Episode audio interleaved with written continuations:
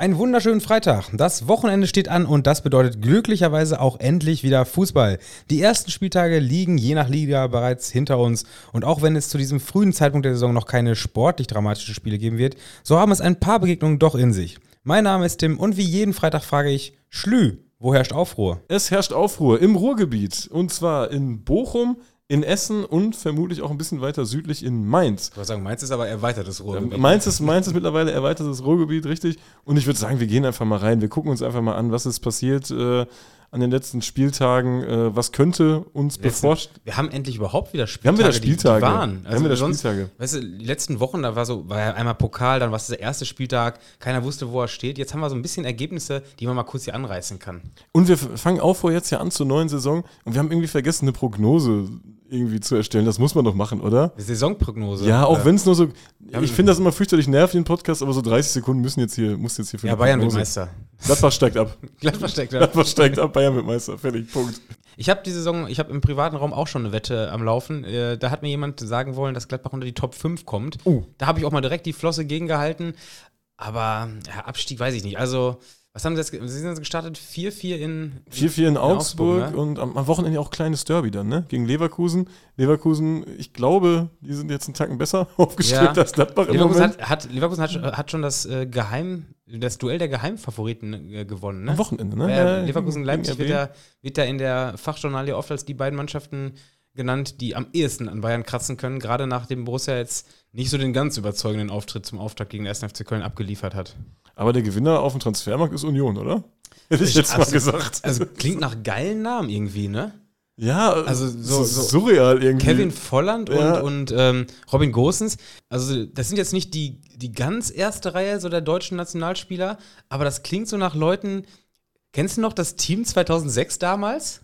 2006? Es, war, es gab so, das war, ich glaube, als die WM nach Deutschland geholt wurde. Da haben die in den Jahren vorher irgendwie so von 2000. Ah, die hatten so ein Amateure-Team, ne? 2004 oder so. so ja, ja, genau. Ja, ja. Die haben so eine, so eine Art B11 und damit die auch Spielpraxis bekommen und die sich nicht hinter den, den Großen damals, weiß ich nicht, Klose und, und Carsten Janke oder so hinten anstellen musste. Janke. Der war schon, war schon weg 2006, ne? Wer hat ja, denn da gespielt? So Benny Auer und sowas, ja, ne? Solche, ja, ja, ja. So, so, so Marcel Maltritz und Frank Fahrenhorst. Und solche Kaliber waren das, glaube ich. Und äh, naja, ich will jetzt nicht Kevin Volland und Robin Gosens zu schlecht reden. Äh, die haben ja jetzt auch, glaube ich, schon ein paar Länderspiele gemacht, gerade der Gosens, glaube ich, ne? Aber ja. sind schon Namen, die klingen so nach fast Nationalmannschaft. Klingt aber auf jeden Fall für Union irgendwie so ein bisschen. Bei Union war sonst immer gefühlt so eine Zweitligakader, der es jetzt irgendwie gerade gepackt hat. Haben die jetzt nicht auch Bonucci gekauft oder so? Bonucci oder Kellini? Ich weiß es nicht. Nee, Kann Chiellini ich, nicht. ich glaube also, Bonucci. Bist du sicher? Und dann noch irgendwelche, irgendwelche Leute auch geliehen von Chelsea. Ich, ich kriege das ja auch nur so halb mit. Äh, aber ich glaube, das, was die machen, ist gut. Ich hätte auch ähm, Chiellini und Bonucci, ich hätte jetzt auch beide schon im Ruhestand. Also ich hätte die irgendwo bei, bei im Alter von Buffon eingeordnet. 60. Ja, ja, ja eben.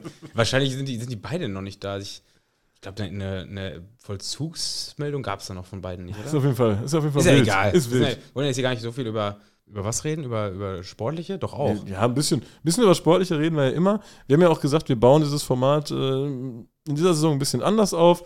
Da haben wir gleich noch eine kleine Überraschung für euch. Ihr werdet es wahrscheinlich schon im Folgentitel gelesen haben. Es gibt ein, ein kleines Interview im Anschluss. Wir blicken da mal ein bisschen über den Tellerrand. Das wollen wir hier hin und wieder mal machen, wenn sich was Aktuelles anbietet, um über den Tellerrand zu blicken.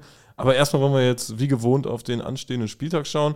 Und gerade in der Bundesliga gibt es ja so zwei, ja, Derbys, Nachbarschaftsduelle, Frankfurt, Frankfurt hat irgendwie viele Derbys gefühlt, ne? Frankfurt hat irgendwie Frankfurt viele Derbys. Frankfurt war gegen ja. Darmstadt jetzt ein Derby, jetzt spielen sie gegen Mainz, das ist ein mindestens Nachbarschaftsduell.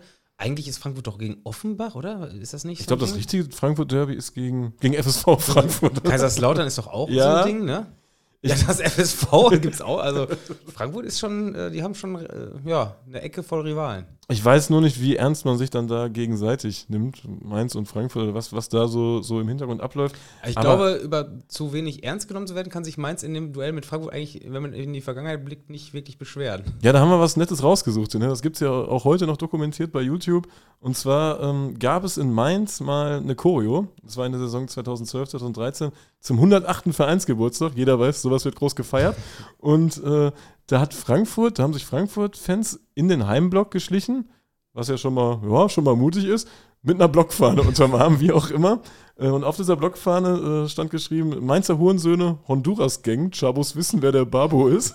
Schöner Wortlaut. Und die wurde dann da hochgezogen, quasi, während der Mainz-Choreo. Das ist ja schon unangenehm, ja, ja unangenehm 3000, Ja. wenn du, wenn du so, eine, so ein Ding dann in der eigenen Kurve hast. Aber dadurch ist ja auch noch die eigene Kurve versau äh, die eigene Choreo versaut worden. Ja, es ist auf ist allen ja Ebenen, auf allen Ebenen scheiße. Vor allem, wenn du dann noch im Nachgang siehst, also man findet das Vi- Video unter äh, Mainz bleibt Mainz, ein Haufen Saftsäcke und äh, aus mehreren Perspektiven gefilmt auch und so. Das war so äh, ein großer, ich nenne es mal in Anführungsstrichen, Schlag von Frankfurt gegen Mainz. Hochgradig unangenehm. Wann war das? Ist das verjährt schon? Ja, vor zehn Jahren. Ist Zehn das schon Jahren, verjährt? Ja. Ja, ich glaube, es gibt auch schon, äh, gab auch schon Sound von die zumindest gefühlt 20 Jahre später äh, jetzt irgendwie präsentiert worden sind. Ist wahrscheinlich kaum noch jemand von denen, die damals gefahren sind, dann auch noch aktiv da unterwegs gewesen. Aber äh, irgendwie so, so Fußballgeschichten verjähren irgendwie nicht. Ne? Nee, das bleibt ist, äh, immer. Also, selbst wenn sich da jetzt Mainz dreimal, wie auch immer, revanchieren würde, das wird trotzdem, dieses Ding wird immer noch bleiben. Also, wenn solche Sachen einfach, äh, wenn diese Nadelstiche gut gesetzt sind, und das war es ja fraglos damals, dann bleibt das einfach. Das bleibt für immer. Ja, ist auch so. Das, das wird dann ins äh, Geschichtsbuch der Ri- Rivalität geschrieben und das, da kann man sich immer mal wieder durchblättern. Letztes Jahr waren ja richtig viele Frankfurter in Mainz. Ich denke, das wird dieses Jahr auch so sein. Und äh, ein kleines Derby gibt es auch im Ruhrgebiet. Borussia Dortmund gastiert äh, in Bochum. Das Spiel hat es jahrelang nicht gegeben und jetzt zum dritten Mal innerhalb eines Jahres. Ich, ich weiß vor allem noch, äh, als es damals im Pokal dazu kam, zu der Auslosung, habe ich mir gedacht, ey cool, haben wir schön ein Spiel im, äh, bei Flutlicht und dann hoffentlich im April noch äh, samstags nachmittags. Nee, Freitag, das wird auch auf, äh, auf äh, freitagsabends gelegt. Es war auch wieder ein Flutlichtspiel. Jetzt ist es samstags nachmittags. Äh, bei, bei bestem Sonnenschein ähm, an der Kastrober Straße. Ich freue mich auf dieses Spiel. Ich freue mich auch. Wird es auf jeden Fall auch einen kleinen Bericht geben bei Dwitzoch, würde ich mir hier schon mal an dieser Stelle anteasern. Und äh, hast gesehen, in Bochum gibt es eine neue Ultragruppe, ne? Ja, Das Ruhrstadt-Kollektiv. ja bei dem Namen habe ich mich ein bisschen ähm, gewundert. Das klingt schon sehr nach Stahlstadt-Kollektiv Linz, oder? Ach, bei Blau-Weiß, ne? Bei Blau-Weiß, genau. Bei Blau-Weiß Linz, beziehungsweise ehemals äh, SK Fösk Linz, Richtig. äh, ähm, ist das Stahlstadt-Kollektiv. Ich weiß nicht, ob es die führende Gruppe ist. Auf jeden Fall äh, neben dem Linzer Blauhelm eine, eine Gruppe, die dort äh, aktiv ist. Und vom Wording her, Stahlstadt-Kollektiv und Ruhrstadt-Kollektiv fand ich jetzt schon sehr, sehr nah beisammen. Genau, so richtige Infos gibt es da noch nicht zum Ruhrstadt-Kollektiv. Macht das Ganze auch ein bisschen spannender irgendwie, aber ich habe es nur wahrgenommen, dass das so ist und äh, Ja, ist ja dann jetzt zwangsläufig für die, die das erste Heimspiel. jo, hast recht, zweiter Ja, Spieltag. also, Die Bochum vier hat jetzt vorher nur Bielefeld? auswärts gespielt. ja, hast recht, ja, ist erst im ein Pokal in Bielefeld, also erste, vielleicht das Debüt in der, in der Ostkurve jetzt. Wenn wir in die zweite Bundesliga blicken, wir haben ja gerade kurz über Union gesprochen, der Höhenflug von Union. Äh, bei Hertha passiert ja das Gegenteil gerade. Ich, ich wollte jetzt gerade schon fragen, wie schaffst du es jetzt von Union in die zweite Liga zu kommen? Ja, das, das ist ja Hertha drei Spiele, null Punkte als Und einzige null Tore. und null Tore, Null Tore. als einzige Mannschaft. äh, Empfangen jetzt zu Hause die Spielvereinigung aus Fürth. Das wird ja jetzt schon eng so langsam, ne? Es wird langsam eng. Also Hertha ist, ähm, glaube ich, jetzt schon ein bisschen in der Situation, wo sich einige denken, jetzt müssen wir gewinnen. Weil wenn wir jetzt nicht gewinnen, also ich weiß gar nicht, wie die Ambitionen bei Hertha waren, aber ich gehe schon davon aus, dass die meisten gedacht haben, dass sie um den Wiederaufstieg spielen, oder? Ja, ja, auf jeden Fall, hätte ich jetzt auch gesagt, ne? Und, und besonders bitter in dieser Woche, äh, um wieder die sportliche Komponente reinzubringen, der Kapitän von Hertha, Marco Richter, ist jetzt einfach nach Mainz gewechselt. Ähm, hat im Grunde im, im Sommer erst die Kapitänsbinde übernommen, hat aber gleichzeitig im Interview auch gesagt, äh, dass er eigentlich in diesem Sommer geliebäugelt hat, den Verein zu verlassen. Also wa- warum wird man dann Kapitän? Ein bisschen, ein bisschen unglücklich gewesen. Hertha-Sachen. Das Hertha, sind einfach Hertha-Sachen. Und äh, ich habe noch gelesen von der Kuriosität, ich habe geguckt, was macht Fürth äh, zu dem Spieltag. Ich glaube, die rufen auf, alle in grün zu fahren. Habe dann mal auf der, auf der Homepage geguckt äh, vom Verein. Und da gab es eine, eine Info, die ich irgendwie komisch fand. Und zwar ähm, gibt es Online-Tickets, gab es nur bis Dienstag. Obwohl die sich ja relativ schnell Ja generieren gut, dann haben lassen. die vorher die Tageskarten ausgedruckt. Bitte? Dann haben die vorher die Tageskarten ausgedruckt. Ja, ja, nur die hat auch zu, die Tageskasse. Die Tageskasse macht auch nicht auf am Spieltag. Also irgendwie, ich denke, das liegt unter anderem daran, dass Hertha zu viel Geld hat. Und äh, du musst dich als Vierter quasi bis Dienstag entscheiden, ob du jetzt fährst oder nicht. Weil also du nichts, hast jetzt nichts keine mit spontanem. Ausflug, obwohl dieses Stadion einfach grundleer ist. Ja, natürlich. Also Ja. irgendwie, irgendwie Wobei, das wird auch, das wird ja wahrscheinlich auch nur für den Gästeblock gelten, oder? Ja, gehe ich mal von Also, aus. ob- das ja. wird wahrscheinlich Personal sparen. Also keine Ahnung, was da der Grund ist für. Das ist ja, aber das ist ja genau, das ist ja fast noch bescheuerter. Dann kannst du ja einfach als Vierter mitfahren und dann aber musst du halt in den Heimbereich, musst irgendwo eine Sitzplatzkarte kaufen. Aber dass du dir am Spieltag nicht mehr ein Online-Ticket generieren kannst, sondern nur ja, bis ja. Dienstag. Komisch, aber gut, man muss sparen, wo man kann. da wollte scheinbar irgendwer bis Dienstag wissen, wie viel anreisen, um das Ganze da gescheit planen zu können. Bei Hannover kann man ja zum Beispiel wunderbar auch noch kurz vorm Spiel Online-Tickets blocken, ne? Ja. Das wissen wir. Aber ähm, am Samstagabend nicht notwendig, denn das Stadion ist ausverkauft. Ich wollte gerade sagen, das ist nicht notwendig und nicht möglich. Nicht möglich. Trotzdem gibt es genügend Parkplätze, das weiß ja jeder, der schon mal in Hannover war. Aber Hamburg kommt mit 20.000 Leuten. Habe ich der dann Presse wird's, Dann wird es auch eng. Dann wird es auch eng. Ich denke nicht, dass, äh, dass da alle mit dem Zug fahren, denn das ist das Abendspiel am Samstag. wie immer, Uhr, wie immer gutes Spiel. Ja. ja. Also in der zweiten Liga ist das Topspiel oft wirklich ein Topspiel. Und dementsprechend gehe ich davon aus, dass auch viele Hamburger da mit dem Auto hinreisen werden. Also die Parkplätze werden selbst äh, bei den riesigen Parkan äh, Parkplatzanlagen in Hannover eng. Unvorstellbar eigentlich, ne? Ja, ja. Ja, Hamburg natürlich äh, im, im Aufschwung gerade nach, dem, nach dem erfolgreichen Saisonstart. Hamburg aber auch viel zu gut gestartet. Ja, also ja, ja. Hamburg, müsste, die, also wenn die irgendwann mal schaffen sollten aufzusteigen, dann wahrscheinlich in so einer Saison, wo sie zur Winterpause siebter sind und sich dann noch so ein bisschen hocharbeiten. Ja, nach der Winterpause ist eh wieder Schluss. Aber, sagen, aber wenn Oder um die, Ostern ist meistens Wenn die Schluss, Herbstmeister ne? werden, dann können sie jetzt schon nächstes Jahr für, für Zweitliga planen. ja, also das, das wird doch gar nicht. Und ähm, äh, die, die Tabelle in der, in der zweiten Liga wiegt so nach drei Spieltagen sowieso sehr, sehr kurios, ne? Also äh, Hamburg ist vorne und dahinter kommt dann Magdeburg, oh. Wiesbaden und Rostock. Dann lass uns nochmal auf die dritte Liga gucken, weil es gibt ja nicht nur das Samstagabendspiel in der zweiten Liga, sondern es gibt jetzt auch ein Sonntagabendspiel in der dritten Liga. 1930 an der Hafenstraße, Rot-Weiß Essen gegen den SC Preußen Münster. Da war doch auch mal was, oder? Da gab es doch Stories rund, da rund um das Spiel. Story, vor allem ist ja erstmal, ähm, erstmal müssen wir ja kurz über den Termin reden, oder? Sonntags 19.30 klingt erstmal so, als ob irgendwo eine Messe stattfindet und die das Ding verschieben mussten. Es ist aber die normale Anschlusszeit in der dritten Liga mittlerweile. Es ist die normale Anschlusszeit in der dritten Liga. Jetzt könnte man meinen, RWE Preußen Münster, gut, da sind dann, wählt man vielleicht für den Termin äh, Teams, die regional nicht so weit auseinander sind. Ich glaube, die Woche danach ist Unterhaching Saarbrücken. Ja, ja, und Aue spielt auch regelmäßig. ja, ja, genau. Abends. Also das ist irgendwie. Ja. Und, und wo ich finde, muss man noch ein bisschen daran arbeiten. Also wenn man in der dritten Liga jetzt schon diese ja, ich sag mal, fernsehgerechten Anschlusszeiten, dann muss da auch mal was übertragen werden. Das kommt aber weiterhin nur bei diesem ähm, Telekom TV. Ja, irgendwie sowas. Ne? Muss, man auch, muss man auch Geld für zahlen. Ne? Ja, klar. Also so Essen gegen, das kann man doch mal im WDR zeigen, oder? Ich würde es gucken. Sonntagsabends, 19.30 was kommt da sonst? Ach, der Tatort, scheiße. ja, also definitiv, wenn man das irgendwie auf seinen Bildschirm werfen kann äh, oder vielleicht vor Ort sein kann. Essen gegen Münster lohnt sich definitiv. Absolut. Also vielleicht gibt es ja auch in Essen auch wieder einen Tatort. Ähm, der Tatort Böllerwurf ist ja jetzt schon ein, ein paar Jährchen her, ne? Ja, genau. Es war das Aufstiegsrennen 2022, glaube ich, also Saison 21, 22.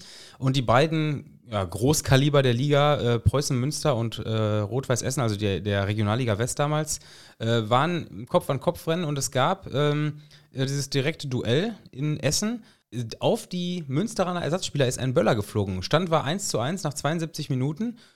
Ja, das Spiel ist dann äh, 2-0 für Münster gewertet worden. Äh, also es war ein entscheidender Eingriff in den Aufstiegs Kampf. Da wurde es nochmal knapp, ne? Es wurde nochmal knapp. Letztendlich dann doch nicht, weil ähm, am Ende hat Münster am vorletzten Spieltag in Wiedenbrück, glaube ich, die Punkte damals liegen lassen und, äh, und der RWE konnte noch vorbeiziehen und ist dann doch aufgestiegen. Aber man hätte sich das fast, äh, fast selbst versaut. Äh, ich glaube, derjenige war sehr froh, dass es dann, dann trotzdem. Ja, derjenige, der war vor allem jetzt, glaube ich, in dieser Woche froh, dass er. Ähm, dass er nicht in Haft muss. Jo, erstinstanzlich ist der gute Mann verurteilt worden zu über zwei Jahren ohne Bewährung.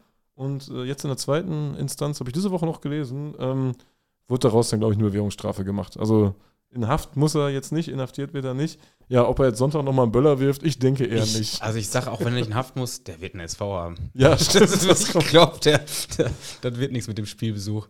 Ja. Das kommt auch noch drauf. Und dann gab es ja auch damals beim Hinspiel schon ein richtig großes Theater. Ich weiß nicht, ob du dich an die Videos erinnern kannst, als äh, Essen quasi die Haupttribüne gestürmt hat von Preußen. Stimmt, zum, ja. Zum Heimeingang. Ja, ja. Da gab es auch über 30 Verletzte.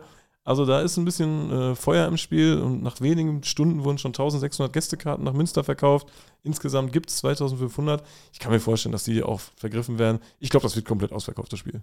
Könnte gut sein, ne? Ja, das, ja. Wobei das bei, bei Rot-Weiß Essen hatte ich auch damals immer gedacht, dass die nach dem Aufstieg in die dritte Liga jetzt auch regelmäßig ausverkauft sein werden oder zumindest mal annähernd. Das ist irgendwie gar nicht so der Fall. Ne? Die brauchen schon auch die großen Gegner. Also ist ja irgendwie auch kein Wunder. Es gibt natürlich auch so Gegner, ja, Viktoria Köln oder SC Verl, da hast du in der Regionalliga West schon ein paar Mal gegen gespielt und dann musst du da auf einmal äh, ja, ähm, am Freitagabend äh, gegen solche Gegner auch in der dritten Liga ran. Da ist schon, ist schon geiler, dass Rot-Weiß Essen jetzt auch gegen Preußen Münster und äh, Waldorf Mannheim, Arminia Bielefeld und sowas spielt. Ja, total, absolut. Das ist dann ja auch immer eine, eine schöne Kulisse, die da an der Hafenstraße vorherrscht. Äh, und der Gästeblock ist natürlich abgesichert, genauso wie der beim FSV Bietigheim-Bissingen. Ne, Tim? also da gibt's also, wir gehen jetzt, sagen wir so, wir gehen jetzt raus aus unseren normalen, aus unserer normalen äh, Spielvorbereitung und gehen jetzt auf ein allgemeines Thema. Ja, ja, auch, auch, vor allem ein sehr wichtiges Thema. Das wurde uns diese Woche reingeschickt. Also vielen Dank dafür. Sonst da wären wir ja niemals drauf gekommen. Und zwar steht jetzt der Hooligan-Käfig. So stand es auch äh, in der äh, Zeitungsanzeige. Denn äh, beim FSV Bietigheim-Bissing, ansässig in der Oberliga Baden-Württemberg, äh, da gab es Ausschreitungen. Und zwar 2019 gegen die Stuttgarter Kickers. Ich weiß nicht, welches Volumen diese Ausschreitungen hatten, aber es musste was passieren. Es mussten Veränderungen ran. Und jetzt 2023 hat man es geschafft, für 50.000 Euro relativ viel Zaun zu bauen, Gästeblock. Und das Ding ist jetzt das, bombensicher. Das Ding könnte in Polen stehen, ne? Ja, das könnte in Polen stehen. Und äh, ist auch wirklich wichtig, dass es jetzt fertig geworden ist, denn die nächsten Gegner sind äh, TSG Backnang, ATSV Mutschelbach und dann kommt auch schon der SV Oberackern. Oh, ja, ja, gut. Ober, Oberackern, sagen auch viele immer. Oberackern. Ja, das ist die Hohlgruppe da. Ich war überrascht, dass, äh, dass Bietigheim ein bisschen da äh, überhaupt. Äh, was spielen die Oberliga, Regionalliga? Oberliga, man kennt das ja nur vom Eishockey, ne? Nee, weißt du, woher ich das auch noch kenne? Von den Musikern, die da alle herkommen. Stimmt, das kommen so Rapper her. Da ne? kommen alle. Wer, kommt daher? Rin oder sowas? Rin kommt daher, äh, ich glaube Bowser und noch irgendwer. Shindy oder so? Ach, keine Ahnung. Da, kommen, da, kommen, da kommen sie alle her. Und da ist richtig was los in Bietigheim. Da habe ich ne? schon eine Reportage darüber gelesen, warum aus diesem, keine Ahnung, lass mich lügen, 10.000 Seelendorf da äh, so viele äh, Musiker herkommen. Das ist schon irgendwie sehr kurios. Also. Einige vielleicht, Kuriositäten. Vielleicht soll das Ding auch für Konzerte genutzt werden. wir wir wissen es nicht. Ja, und sowas ähnliches wie ein Konzert findet ja vermutlich auch nächste Woche im Niederrhein-Pokal statt, ne? Ähm, Ob es ein Konzert wird, weiß ich nicht. Auf jeden Fall wird es wird Aufruhr herrschen, das steht schon mal das fest. Das ist ein Aufruhrspiel. Und ähm, also wir haben das Spiel schon mal gesehen, ne? Oder war ich da alleine? Nee, ich war da auch. Ich war auch schon im Röntgenstein, als die Mülltonnen geflogen genau, sind. Genau, ne? da waren wir ja, zusammen, ja. war ich doch auch. Äh, der FC Remscheid oder Remscheid. Ich, für mich bleibt es Remscheid. Remscheid, ne? ich sage auch immer Remscheid und ich habe schon oft Remscheid gehört, ich weiß es nicht. Ähm, Dann müsste es mit H geschrieben werden, meiner Meinung nach. Absolut, da bin ich eigentlich bei dir. Ja. Also machen wir Remscheid, weiter Remscheid. Das Röntgenstadion in Remscheid ähm, soll aber auch schon gefühlt, seit ich angefangen bin, äh, Ground zu hoppen, soll abgerissen werden. Sollen wir das mal abreißen einfach? Ja, könnte, es, es ja könnte sein, dass uns der WSV den Job äh, in dieser Woche abnimmt. Niederrhein-Pokal. FC Remscheid gegen Wuppertaler SV findet am Oh, jetzt habe ich das Datum hier nicht stehen. Äh, Mittwoch. Am Mittwoch. Am Mittwoch um 17.30 Uhr schon. Mittwoch 17.30 Uhr. Wahrscheinlich aus Sicherheitsgründen oder Flutlichtgründen oder wie auch immer welche Gründe. Aber äh, wer den FC Remscheid jetzt gar nicht auf dem Schirm hat, da rennen schon ein paar Experten rum. Ja, das ja. kann man einfach so sagen. Ne? Da werden ein paar Experten es, es, gab ja auch tatsächlich Spiele, wo die ein Stück weit eine, eine Szene hatten. Szene ne? Remscheid. Ja. also vielleicht gibt es ja auch immer noch. Wird, vielleicht kommt die, also ich Spiel. bin mir ich absolut sicher, wenn das jetzt das letzte Spiel oder eins der letzten Spiele im, im Stadion, äh, im Röntgenstadion sein wird, dann wird da auch eine Szene Remscheid hinfahren. Also und, und wenn die und wenn die äh, seit, seit fünf Jahren ihre Löcher nicht verlassen haben. Das, das äh, also das Ding ist absolut ich würde schon fast sagen, ein Must-Have-Ground, ne? Also ja, so ja, ja, doch, doch, doch. Also Vor allem, wie das mittlerweile aussieht. Wir waren ja vor über zehn Jahren da gefühlt. Ja, ja. Ne? Kann sein, dass es schon völlig verfallen ist. Ja. Ich weiß gar nicht, die haben mittlerweile auch so Kunstrasenanlagen und so Scheiß, ne? Irgendwas völlig Unattraktives. Das heißt, danach, das wird, sobald es diesen Stadion nicht mehr gibt, gibt, wird auch diese Fanszene in Rimscheid an so einem Kunstrasenplatz zerbrechen. Das wird ja dann, das ist ja nicht mehr attraktiv für, für Zuschauer. Ähnlich wie Dynamo Schwerin. Ja, genau, sowas. Das beste Beispiel. Also ich weiß nicht, ob es da jetzt noch was gibt, aber ich glaube, das ist ein gutes Beispiel dafür. Und dementsprechend könnte es wirklich gut sein, dass am Mittwoch da eine Abrissparty im wahrsten Sinne des Wortes gefeiert wird. Wir wollen ja nicht zum Abriss aufrufen, aber äh, nein, da kann man gut hinfahren. Kann man absolut gut hinfahren. Ja. Also das ist unser, unser äh, Ground-Tipp oder Spielbesuch-Tipp der Woche am, am Mittwoch im Niederrhein-Pokal FC Remscheid gegen den Wuppertaler SV. Ja, und ansonsten wollten wir in dieser Folge mal ein bisschen über den Tellerrand blicken. Wir haben äh, viele Meldungen bekommen, äh, gibt es denn gar nichts aus dem Ausland und so hier und da. Und äh, dachten wir uns, ja, wir kennen uns jetzt nicht überall so gut aus, aber es gibt immer so Experten, die haben dann so ein Land, wo die die übelsten Nerds sind, ne? Ja, ich muss aber auch zugeben, das merke ich bei mir selber ja auch, dass ich in manchen Ländern mich schon viel zu viel in, äh, in die Recherche begeben habe und in anderen überhaupt keinen Plan habe. Haben wir Ahnung von Indonesien, Tim? Nein, absolut, Nein, 0, absolut gar 0, nicht. 0,0. Deswegen äh, haben wir uns äh, Andrin eingeladen hier in unsere illustre Runde. Ähm, der ist uns jetzt hier digital zugestattet. Tim, du hast schon deine Fußballschuhe an. Du musst los jetzt, oder? Ich bin weg, ich bin raus. Haust du ab? Ich, ich bedanke mich und. Ja, dann mache ich das, dann mach ich über, das fertig jetzt hier. Überlasse euch jetzt hier die Bühne. Ja, Andrin, ich begrüße dich. Äh, Freue mich, dass du hier heute mein Gast bist. Wir haben ja schon mal äh, gesprochen. Ich glaube, das ist aber locker schon zwei Jahre her, oder? Genau, also ich mag mich auch nicht ganz entsinnen, wann das war. Aber tatsächlich, äh, ja, finde ich schön, dass da ein Indonesien Revival gibt. Gibt ja auch ganz viel zu erzählen. Genau, es gibt das große äh, Indonesien-Revival, denn äh, tatsächlich ist ja eine Menge äh, passiert und das, das werden ja auch viele mitbekommen haben. Wir haben das ja auch bei, bei Zwitzwoch so ein bisschen angerissen, äh, die Katastrophe, die, die Stadiontragödie, die stattgefunden hat. Da würde ich gerne mit dir nochmal ein bisschen reingehen. Also kannst du nochmal ähm, die Hörerschaft abholen? Was ist genau passiert? Und die Frage, die sich auch dann viele stellen, wie ging es denn danach eigentlich weiter? Weil so richtig was aus Indonesien bekommt man ja deutschsprachig auch nur über, über dich mit, ne? Ja, also tatsächlich, ich würde sagen, Indonesien war äh, in der Oktoberwoche 2022, in der ersten war das in den Medien und dann ist das natürlich leider ziemlich schnell wieder verflacht. Der Anlass war, wie du es bereits erwähnt hast, diese Kanjuruan-Tragödie mit den über 130 Toten, darüber, darunter 35 Kinder, die da bei der Massenpanik äh, rund um das Spiel äh, zwischen Arema und Persebaya gestorben sind. Und ja, das hat so ein bisschen Indonesien auf die Fußballlandkarte gebracht von, von, von einigen Leuten, was ich äh, tendenziell schön finde. Äh, es war aber nicht wirklich nachhaltig und es war auch nicht nachhaltig für den Fußball da, was ich zumindest am Anfang ein Stück weit gehofft habe, weil es gab ganz große Versprechen. Auf jeden Fall äh, ja, hat sich das alles äh, so eingependelt, wie die Leute aus Lehmann mir das eigentlich äh, prophezeit haben, in dem Sinne, dass halt kein Schuldiger gefunden wurde. Ähm, ich bin tatsächlich im Januar 2023 nach Indonesien gereist und damals hat direkt der Prozess begonnen. Ähm, das war ein Polizeiprozess. In Indonesien gibt es ein duales äh, Justizsystem, das heißt, es gibt einen Polizei- und einen äh, Zivilprozess. Und damals war der Polizeiprozess am Laufen oder hat gerade begonnen. Und äh, ja, ich sag's mal so: die Verurteilungen sind drei Leute, die schlussendlich verurteilt wurden.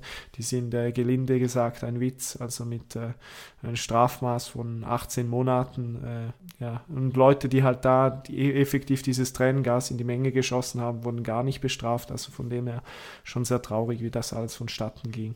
Also Auslöser ähm, dieser Katastrophe war ja, ich glaube, dass das Tränengas in die Menge geschossen äh, wurde und dass es nicht, nicht genügend Fluchtwege gab, weil eine Panik ausgebrochen ist, ne? ich würde sagen, es gibt so drei Multiplikatoren, die äh, ineinander spielen. Also einerseits dieses Tränengas, das halt von der Polizei kommt, die äh, sehr stark bewaffnet ist, aber eigentlich nicht wirklich die Strategie hat, äh, solche Tumulte zu bekämpfen. Dann hast du dieses überfüllte Stadion, du hast äh, geschlossene Ausgänge, weil die nicht wollten, dass äh, auf dem Stadionvorplatz randaliert wird und das entpuppt sich dann natürlich zur absoluten Todesfalle äh, zusammen mit Massendynamiken, wie wie man sie kennt im Fußball, dass das halt dann so zusammenspielen kann wie, wie in Malang äh, im Oktober. Ja, das, das war dann so der Worst Case. Aber es klingt auch schon so ein bisschen so, als dass das auch überall anders hätte passieren können, oder? Genau, das war tatsächlich damals auch die Reaktion von Leuten aus Lehmann. Ähm, als, die, als ich das halt erfahren habe, habe ich denen geschrieben, ja, wie fühlt ihr euch, ähm, wie geht's euch? Und sie haben gesagt, ja, wir sind in erster Linie froh, dass das halt nicht uns passiert ist. Und das äh, war für mich am Anfang ziemlich unverständlich, dass die halt nicht irgendwie gerade mit äh, enormer Trauer reagiert haben, sondern ziemlich gefasst da waren. Und das hat mir dann einfach auch wieder gezeigt, dass sie sich halt schon auch ein Stück, ein Stück weit damit auseinandersetzen äh, im, im, Voraus, dass die halt wissen, äh, Fußball in Indonesien kann mitunter äh, tödlich äh, enden. Was würdest du sagen, wie haben die Fanszenen oder was hat das äh, mit den Fanszenen gemacht, diese, diese Katastrophe, weil ich glaube, ähm, ich kann mich entsinnen, ein Kollege von mir wollte mit seiner Freundin eine Groundtopping-Tour durch Indonesien machen und da war ja erstmal dann Schicht im Schacht, oder? Ich glaube, Geisterspiele waren erstmal angesetzt, ne? Genau, also die Liga wurde unterbrochen, wurde dann quasi ähm, wieder begonnen mit diesen Geisterspielen und äh, innerhalb der Fanszenen gab es halt große Solidarität, auch untereinander. Äh, es wurden viele Feindschaften auch äh, vorerst auf Eis gelegt, also im Beispiel von Sleman, das ja den innerstädtischen Erzfeind mit BSM Yogyakarta hat aus der zweiten Liga. Da sind halt Feindschaften, die äh, auch in Todesfällen geendet haben in jüngster Vergangenheit. Die sind halt von einem Tag auf den anderen beigelegt worden und man hat gemeinsam getrauert. Natürlich sage ich, dieses, diesen, dieser Friedenspakt äh, lebt wahrscheinlich ein Stück weit auch auf Zeit, weil äh, die haben im Moment kein direktes äh, Aufeinandertreffen, weil sie eine Liga trennt. Aber man hat schon gemerkt, dass die Fans halt äh, ein Stück weit sich auch eingestanden haben, dass äh, bedingt durch diese ja, durch diese Hilflosigkeit, dass halt von, von Seiten der Obrigkeit keine Unterstützung und keine Besserung in Sicht ist, ist, dass man sich halt gesagt, ja, dann müssen wir selbst aufeinander schauen und äh, dieses, diese Risiken reduzieren oder zumindest diese Gewalt äh, einzuzäumen. Glaubst du denn, das ändert sich jetzt mit dem neuen Verbandspräsident oder? Ja, also der neue Verbandspräsident ist der Erik Tohir, also dieser Ex-Inter Mailand-Besitzer, der, wie du es gesagt hast, jetzt auch ähm, Verbandschef, also Verband äh, mit dem Namen PSSI, dem vorsteht. Und ich glaube schon, dass der grundsätzlich ein großes Fußballverständnis ähm, ja, mitbringt, wenn man jetzt das in Verhältnis setzt zu, zu, zu den oftmals branchenfernen Vorgängern von ihm, die halt aus irgendeiner Politikkarriere kommen und überhaupt gar nichts mit dem Fußball am Hut haben. Da hat äh, Erik Tohier sicher näher äh, oder mehr Verständnis für Nachwuchsförderung, Infrastruktur, ähm, ja, Abläufe, Prozesse, all das. Aber das ist natürlich nicht etwas, was du von heute auf morgen änderst, gerade in einem Land, das äh, ja, bürokratische Hürden aufweist und ich sage mal so äh, in Sachen Change Management nicht wirklich an der Spitze steht. Wie geht das denn jetzt eigentlich äh, in Arema weiter? Treten die Fanszenen genauso auf wie vorher? Spielen die Clubs genauso wie vorher? Also wie geht das da weiter oder wie, wie waren jetzt die ersten Spiele? Also in Malang, wo Arema beheimatet ist, ähm, ja, es gibt, wie, wie du gesagt hast, äh, zwei Clubs in Malang. Das eine ist Persema, der spielt eigentlich keine große Rolle, und äh, der Arema FC, der eben auch von dieser ja, Katastrophe betroffen war. Und die wollen jetzt tatsächlich äh, dieses äh, Kanjuruan-Stadion, das nicht in Malang selbst liegt, die wollen das verlassen, die spielen dort auch nicht und die haben jetzt als Alternative dieses Gayachana-Stadion in Malang ähm, ja, auf den Plan gerufen. Das ist die Heimat von Persema, also vom Erzrivalen und ähm, das finde ich ziemlich spannend, weil das Gayachana eigentlich noch schlechter äh, imstande, in, in, in der, imstande ist als, als dieses äh, Kanjuruan-Stadion. Und die haben jetzt äh, einen Kooperationsvertrag, äh, ähm, den sie mit der Stadtverwaltung zu unterzeichnen haben. Sie müssen eben auch diese Mittel für die Renovierung äh, bereitstellen und dann sollten die irgendwann mal in Malang spielen. Da bin ich doch ziemlich gespannt. Äh, ich habe dieses Rivalitätsverhältnis angesprochen ähm, und äh, Status quo ist eben, dass die derzeit auf Bali spielen, bislang ohne Zuschauer. Ähm, jetzt an diesem Wochenende, also wir nehmen ja letzten Juli-Wochenende oder vorletzten Juli-Wochenende nehmen wir das auf. Da haben die jetzt ihr, ihr Gastspiel gegen Bali United und da werden Ticketpreise ähm, über personalisiertes Ticketsystem mit einer speziellen Applikation werden da äh, äh verschachert für 150 bis 350.000 äh, ähm, ja, indonesische Rupien und das das ja, sind 9, 9 bis 10 Euro für das billigste Ticket und das kann sich da eigentlich keiner leisten. Also von dem her, im Moment ist äh, sicher die Fankultur rund um Arema äh, tot, wobei man auch sagen muss, dass sehr wenige Fans von Arema tatsächlich im, in, in der Situation auch Interesse haben, äh, ihren Verein im Stadion zu verfolgen. Und äh, eben jene Fans werden ja auch vermutlich sauer auf dieses milde Urteil sein? Oder wie ist es generell, wie sind die Fanszenen mit diesem milden Urteil umgegangen? Gab es da Kritik? Gibt es da irgendeine Art des Protestes oder wie findet man sich damit ab?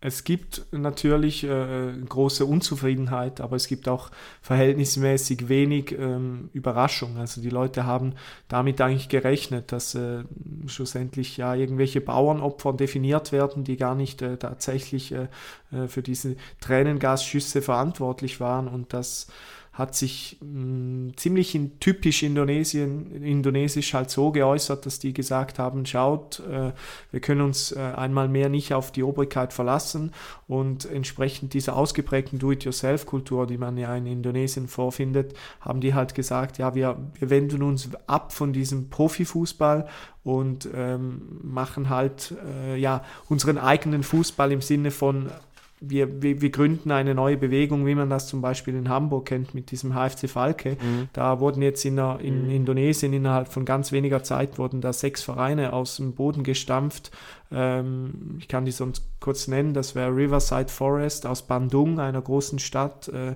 im Westen von Java. Rainfall FC aus Bogor, Urbanside FC, äh, ist alles so englische Namen. Das ist ein Club aus Bekasi und die, die, die machen dann halt so Fanturniere äh, in unregelmäßigen Abständen, auch Freundschaftsspielen.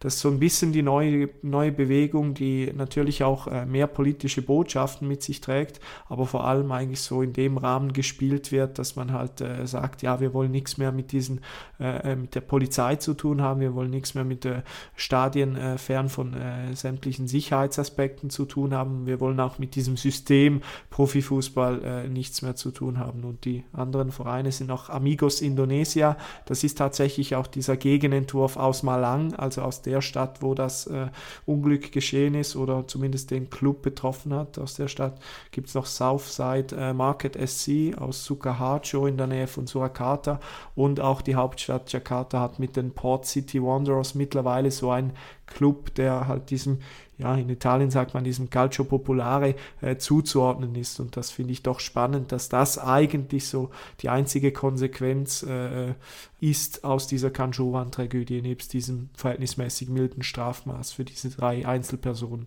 Ja, aber das bedarf ja auch einer, einer ordentlichen äh, Organisation, so, so Fanvereine dann quasi ins Leben zu rufen. Ist denn da denn auch was los oder ist das einfach nur für die Symbolik? Tatsächlich hat es da zwischen 200, 300 bis 1000 Leuten.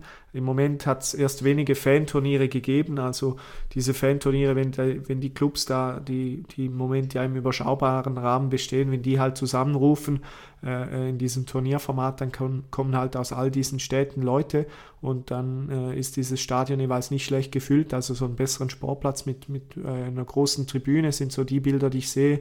Und ähm, mhm. ich habe tatsächlich auch auf Twitter gesehen, dass die äh, ihre ganzen Bilanzen auch präsentieren. Also natürlich, äh, sage ich mal, hast du nicht, nicht diesen äh, Büro bürokratischen, äh, dieses Grundbegehren im Sinne von, wir machen da Statuten und wir haben äh, diese Vereinsversammlung, wie man das äh, in hiesigen Breitengraden hat, sondern äh, ja, wir, wir gründen uns und äh, unsere Statuten sind auf Social Media und unsere Treffen werden auch so ausgerufen. Also natürlich ziemlich äh, simpel gehalten, aber schon auch mit einer, einer gewissen Struktur äh, äh, an, an einem Vorbild von United of Manchester, halt ohne die ganzen äh, äh offiziellen Strukturen äh, gegenüber Staat. Social Media spielt ja gefühlt auch eine riesige Rolle in Indonesien, oder? Ich sag mal, es ist nicht verpönt, weil es steht halt äh, schlicht auch am Ursprung dieser Fankultur, wie sie halt in, in Form der Ultras ausgelebt wird, weil wir haben mit der Brigata Cora Sud, diesem Kollektiv, das 2011 gestartet hat, haben wir halt auch schon die Zeit, in der äh, äh Social Media einfach dazugehört hat äh, im Vergleich zu, mhm. zu Italien äh, der 90er. Das, das konnte sich ja nicht äh, digital inspirieren. Und ähm, sportlich ist die, die erste Liga jetzt ja auch schon wieder am Laufen.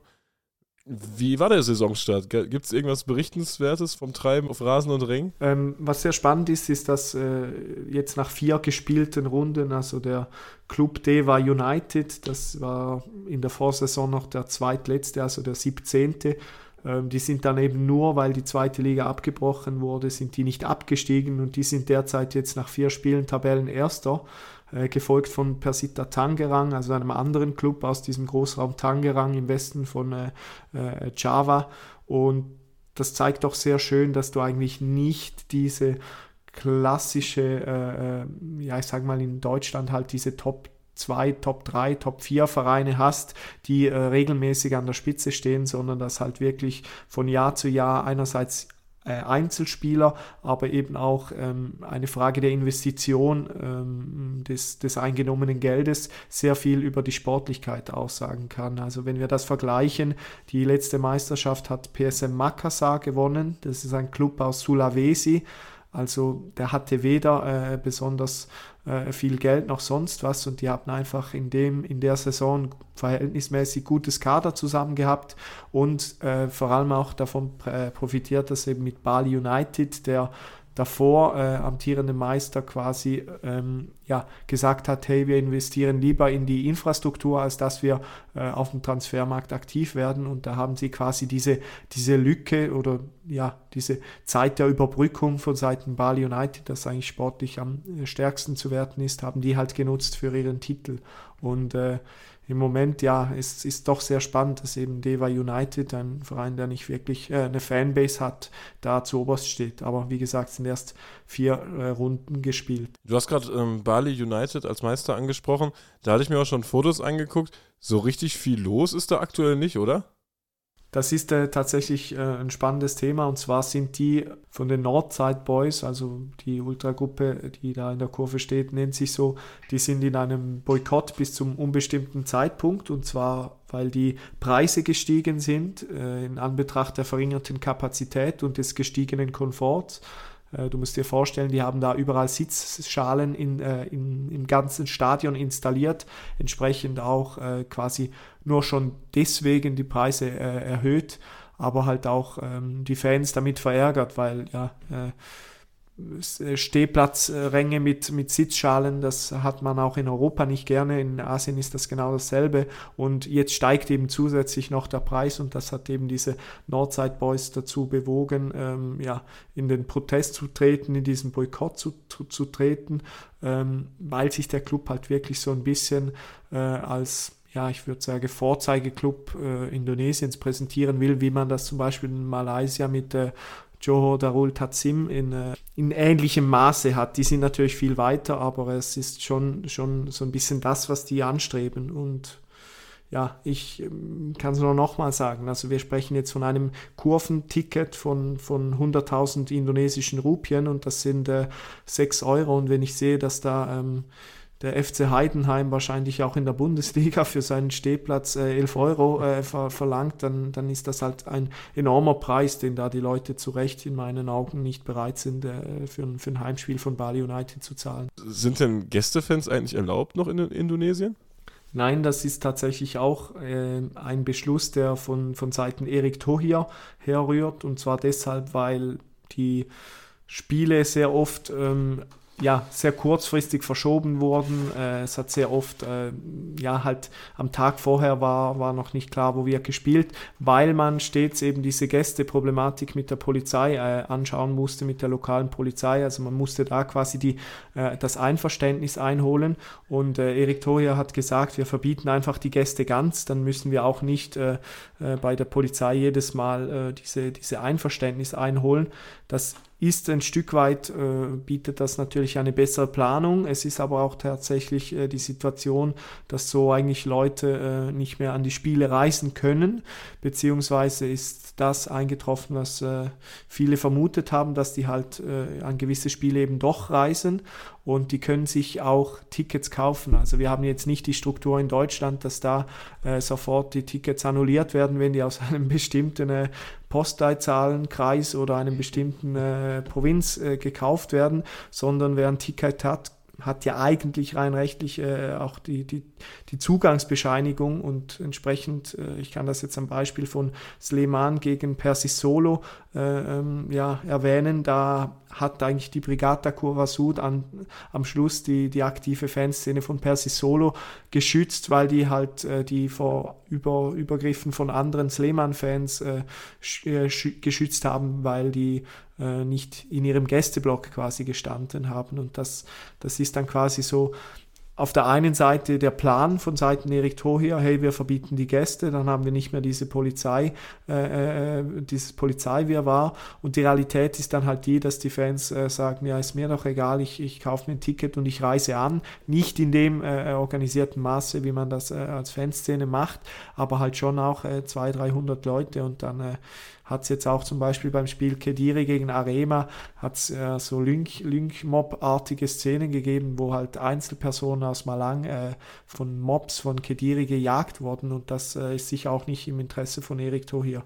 Wie sieht das denn generell bei Sleman aus? Also Sleman, da hast du ja äh, die Ahnung. Ähm, du hast ja das Buch geschrieben, Ein Sommer mit Sleman, gibt es ja auch noch im Blickfang Ultrashop, habe ich gerade gesehen, zu kaufen. Ähm, gibt es da ein neues? Wie ist der Stand der Dinge? Wir haben tatsächlich das Buch ähm, übersetzt auf Indonesisch. Das heißt, in der indonesischen Ach, geil. Variante heißt das Musim Panas bersama Sleman. Und das ist im Januar im, beim Kurvenfest von Sleman. 11.000 Leute, ist ziemlich großes Kurvenfest, äh, ist das erschienen. Und zwar mit einem äh, Schreiberkollektiv aus äh, Sleman selbst. Und die Absicht war so ein bisschen die, dass man halt, oder dass, dass ich halt die Möglichkeit nutze, denen so ein bisschen die Fansein-Kultur ähm, ja, mitzugeben, die man ja in Europa eher pflegt, äh, vor allem in Deutschland. Da sind wir in der Schweiz auch noch nicht so groß oder nicht so groß. Und halt weg von diesem Digitalen hin zu was Analogen kommt. Und da ist eigentlich ganz schön äh, ein, ein, ein, eine indonesische Variante entstanden, die dann eben auch um diese Kanjuruan-Tragödie ergänzt wurde. Wir haben da mit äh, lokalen Schreiberlingen eben diese äh, Kanjuruan-Tragödie aufgearbeitet. Wir haben mit lokalen Künstlern Illustrationen äh, in dieses Buch gepackt, die eben sich auch mit der Kanjuruan-Tragödie äh, beschäftigen. Und das wurde dann im Januar gelauncht, äh, innerhalb von dreieinhalb Monaten mit Übersetzung Umsetzung, äh, neuen Illustrationen, äh, Druckerei etc. Also das hat mir ja ein paar graue Haare beschert, kann ich dir sagen, bei all diesen Meetings, die eigentlich immer zwei Stunden später gestartet sind als geplant. Du hast gerade gesagt, Kurvenfest mit 11.000 Leuten, da habe ich noch ein paar Fragen. Äh, wie sieht sowas aus? Ist das wie so ein, so ein Festival, so ein großes Konzert oder wie findet sowas statt? Das ist tatsächlich so wie, wie, ein, wie ein Festival. Also das, ja, ich würde sagen, wird vielen Leuten, äh, die, die Ultra in einem gewissen Maße äh, europäisch auslegen, wird das auch widerstreben, weil das natürlich ähm, auch kommerzielle Strukturen sind, wobei man sagen muss, dass die äh, natürlich auch damit ihren, ihren, ihren Unterhalt bestreiten, also das, das nicht irgendwie für Selbstverwirklichung Zwecke benutzen, sondern halt schlicht äh, mit diesem Geld, die sie, das sie da einnehmen, auch äh, ihr, ihr, Essen kaufen können, ihr täglich Brot. Aber das sind dann halt schon äh, Bühnen. Äh, da spielt äh, mit Booze and Glory auch eine europäisch bekannte Punkrock-Band vor, vor 11.000 Leuten und äh, vor einem Moshpit. Ja, ich würde sagen, da, da kannst du mit äh, Splash und all diesen äh, Moshpitten kannst du dir mal eine Scheibe davon abschneiden, was da geht. Ähm, ja, ziemlich Capoeira-artige Szenen und äh, war, war schon sehr beeindruckend. Aber das ist natürlich ein, ein Riesenanlass mit äh, Verpflegungsständen, mit äh, Kleiderständen, äh, ja, also Kleider lokale Kleiderbrands, die da ihre Sachen verkaufen und das geht dann einen ganzen Abend und äh, ja, es war schon, schon sehr imposant zu sehen mit viel Pyrotechnik und ja, schon vielen Gänsehautmomenten auch. Indonesien befindet sich ja nächstes Jahr im, im Wahlkampfjahr. Das wird sich ja wahrscheinlich auch auf den Sport in irgendeiner Form niederschlagen, oder? Genau, also im Februar 2024 hat man gleichzeitig, und das ist schon mal das erste Problem, hat man Parlaments-, Senats- und Präsidentschaftswahlen. Und du kannst dir vorstellen, wie äh, Präsidentschaftswahlen hohe äh, Wogen schlagen. Äh, da macht man halt zeitgleich eben noch diese Senats- und Parlamentswahlen. Das ist einfach äh, totaler Irrsinn. Und ähm, das, das führt dann halt dazu, dass schon vor dieser Wahlkampfzeit halt äh, von Seiten Politik und äh, Polizei festgelegt wurde, dass dann die maximale Zuschauerzahl nur 50 Prozent äh, der gesamten Auslastung ähm, ja, ermöglicht, äh, dass auch die Gästefans dann nicht willkommen sind. Also man weiß eigentlich, dass bis, bis und mit äh, diesem äh, Frühjahr 2024 eigentlich zumindest offiziell keine Gästefans da sein werden. Und das hat schon ein Stück weit auch äh, einen guten Grund, weil ähm, je nachdem, wie die Präsidentschaftswahl ausgeht, äh, sind natürlich Massenproteste zu erwarten. Und da, da ist diese Riot Police natürlich an ganz anderen Orten äh, gebraucht. Und äh, da können die sich nicht noch leisten, wenn da noch Fußballfans äh, zu, zu, zu beschützen, in Anführungszeichen natürlich sind. Und man muss sich einfach auch diesen Dimensionen äh, bewusst werden. Also wir, wir sprechen hier von einem Land mit über äh, einer Viertelmilliarde Einwohner, also über 150 Millionen Stimmberechtigte, äh, die, die, oder 150 Millionen Stimmen, die letztes Mal äh, äh, ausgezählt wurden. Da sterben auch jedes Jahr äh, diverse Helferinnen und Helfer an, an Erschöpfung oder an Unfällen. Also das ist einfach ein, ein, ein absoluter Kraftakt und man hat mit Joko Widodo, der seit 2014 im Amt ist, einen verhältnismäßig liberalen Präsidenten. Ähm, der hat eigentlich auch verhältnismäßig nicht schlecht äh, seine Aufgabe erledigt, wenn man sieht, dass sie halt äh, international an Einfluss gewonnen haben, dass sie jetzt auch zum Kreis der großen Industrien, Schwellenländer, diese G20 äh, gehören. Da war ja auch auf Bali dieser äh, Gipfel im letzten äh, November. Und es gibt jetzt mittlerweile so einen, äh, so einen Gesellschaftsruck, der, der ins Konservative geht und von dem, dem her ist es sehr schwer abzuschätzen, wie sich diese Wahl entwickeln wird. Und äh, ja, ähm, in dem Moment müssen natürlich alle Fußballfans hinten anstellen und da wird einfach der Fußballbetrieb äh, ja, runtergefahren in Sachen äh, Fan. Ausleben oder Fankultur und äh, äh, weil die halt ganz andere Probleme haben. Also das sind dann schon südamerikanische Verhältnisse. Also je nachdem, was auch für ein Resultat kommt, äh, dann gibt es natürlich die Stimmen, die sagen, bei 150 Millionen Stimmberechtigten, äh, da habt ihr äh, schlecht ausgezählt. Je nachdem, wie die Wahl ausgehen wird, wird es Proteste dennoch geben und dann äh, kann es auch zu einer Wiederwahl kommen. Also wäre natürlich, äh, ich sag mal, schön, wenn die Geschichte in zwei Wochen durch ist, aber ich rechne mal nicht damit, dass äh, im Frühjahr rund um diese Wahl, die ja für Februar geplant ist, äh, 24, da groß noch was, was geht in Sachen Fankultur. Abschließend, du hast ja irgendwann damit äh, begonnen, auch äh, Indonesien Vorträge zu halten, ich, auch, auch, deutschlandweit, würde ich sagen. Ähm, wie kam es dazu? Wurdest du mal angefragt und, und dann hast du gemerkt, dass das Bock macht oder dass die Leute da Bock drauf haben oder wie lief das an? Ich habe tatsächlich äh, von einem Stuttgarter Kollegen, der da beim Fanprojekt ist, ähm, dem habe ich das alles zu verdanken, würde ich mal sagen.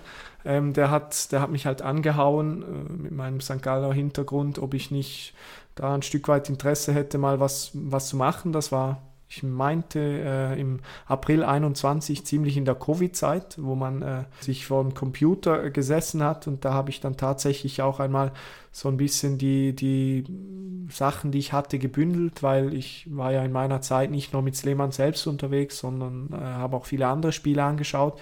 Und daraus hat sich dann schon ein recht ja, ausführlicher Vortrag entwickelt und der wird tatsächlich noch immer angeboten.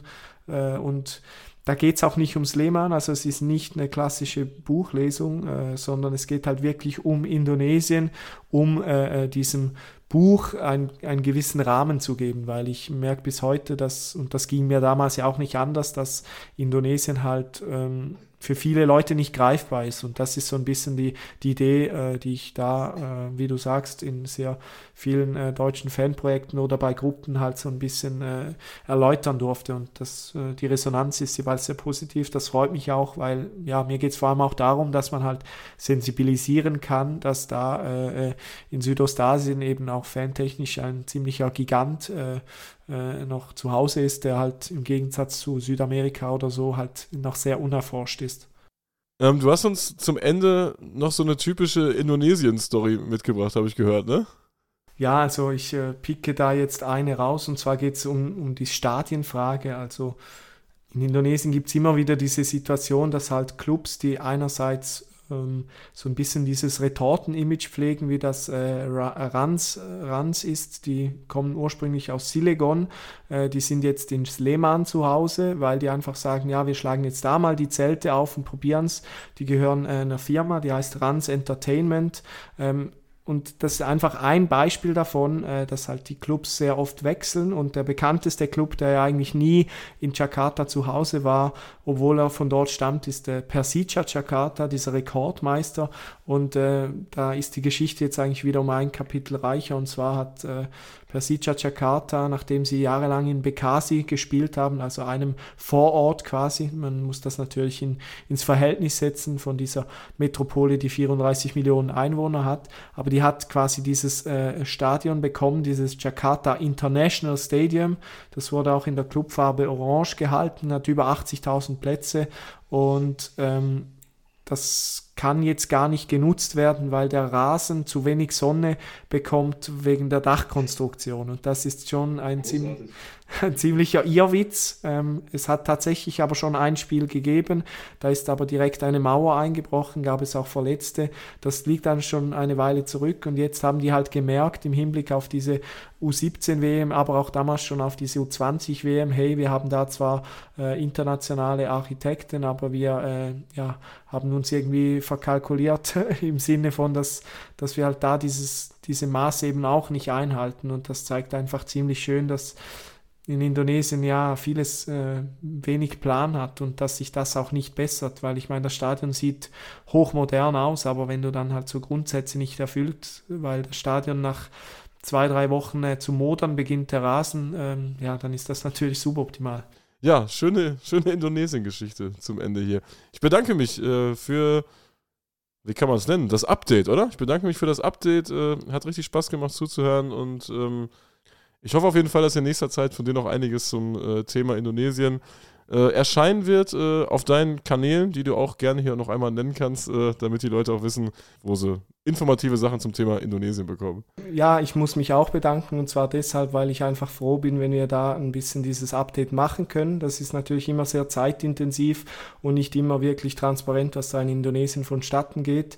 Und äh, für mich ist es halt in dem Sinne dankbar, dass ich halt sehr oft angeschrieben werde, du, wie schaut's aus? Ich bin in zwei Wochen in Indonesien und das darf man natürlich auch weiterhin tun. Das wären die Socials rund um das Buch Ein Sommer mit Sleemann. Die findet man auch, man auch auf äh, gängigen Plattformen unter diesem Namen. Aber ja, ich denke, wir haben hier einen nicht schlechten Abriss gemacht äh, zu den verschiedenen Themen. Man muss aber auch immer sagen, ja, Indonesien, äh, es ist nicht planbar. Äh, es kann von heute auf morgen wieder ändern und ich glaube, das hat dieses Thema auch gezeigt, weil ich äh, erzähle seit vier Jahren äh, immer wieder ganz andere Geschichten und das macht es auch für mich so enorm spannend. So, äh, da bin ich noch mal kurz. Ähm, ich habe noch was vergessen, bevor ich hier ganz raus bin. Ich wollte noch eben sagen, äh, am Mittwoch ist Witzwoch äh, in der Football Wars First Love App. Am Donnerstag ist Witzwoch bei Spotify. Und ansonsten hören wir uns in der nächsten Woche wieder am Freitag bei Aufruhr. Danke, macht's gut. Ciao, ciao. Bis nächste Woche. Ciao.